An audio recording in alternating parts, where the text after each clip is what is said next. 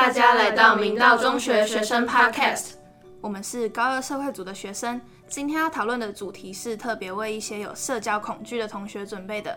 我们要和大家分享三个特别好用的社交技巧哦。哦，这个问题好像不应该问我吧？我是边缘人啦。嗯，我也没有很会社交。嗯，但是我最近知道一个有趣的知识。就是其实那些接受自己不足的人更容易受到他人喜欢，因为当你接受自己的不完美，不去特意掩盖自己的不足，这时候，嗯，完整的你就会自然而然的表现出来，其他人反而会对你的缺点产生共鸣，对你更有兴趣。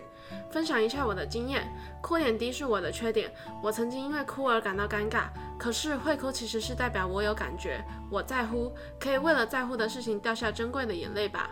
有时候别人反而会感觉到你的特质，像是情感丰富、搞笑等等，从而了解到你这个人。也试着想想看，当一个人完美的没有任何一丝缺点时，是不是反而令人不敢亲近呢？所以不要害怕展示自己的不完美，不完美其实是每个人的共通点，没有一个人是完美的。每个人都像月亮，有阴晴圆缺，我们时而圆满，时而缺憾。真的，就是尽可能去展现最真实的自己，别人反而会更想认识你。佳佳，你人缘感觉很好哎，你有什么社交秘诀吗？嘿嘿，就是多向其他人展现自己的手掌，还有摆出赢者姿态，会更有自信。多向其他人展现手掌，听起来好像有点奇怪，对吧？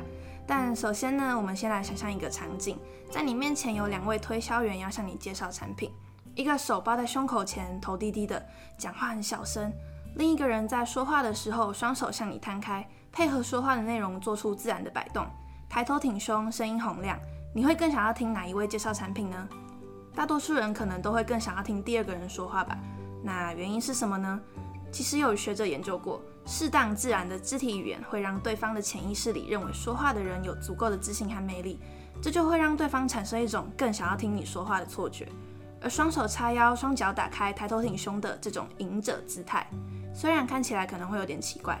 但其实，在平常说话时，有意无意的摆出这种姿势，会让自己的自信心增加，在和别人谈话时也会变得更有吸引力。这种方式也适用在上台演讲或是表演前，有机会不妨自己试试看喽。展现自己的手掌听起来真的好诡异哦。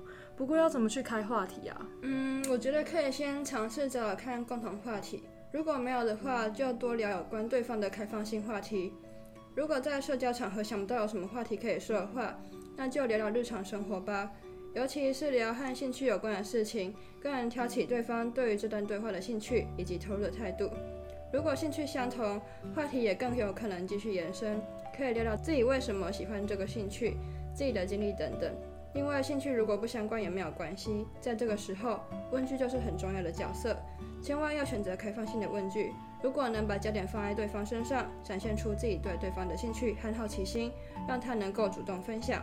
也能让对方感觉备受重视，更容易打开心胸，让对话更自然丰富。当然，也可以借由这样的对话增加自己的视野，多了解自己不熟悉的领域，其实也无妨。对对对，开放性话题真的很重要。我觉得就是至少让对话一来一往，不要随便据点人家，其实也比较有礼貌。刚好最近隔壁班我有个很想认识的人，我发现自己其实有个小小的认识 SOP。啊，你说直接走回去说嗨同学这样吗？哦，不是啊，我通常会先回现实，然后慢慢聊天，稍微知道对方后，走在路上遇到也可以开始打招呼这样。你们有听说过社交牛杂症吗？没有哎。哦，社交牛杂症其实是说，只要有够熟的朋友在场，就能很自然和不认识的人聊成一片。所以我觉得靠共同朋友去接触也是很好的一个方法，可以一起参加活动、应对之类的，也比较有深入交流的机会。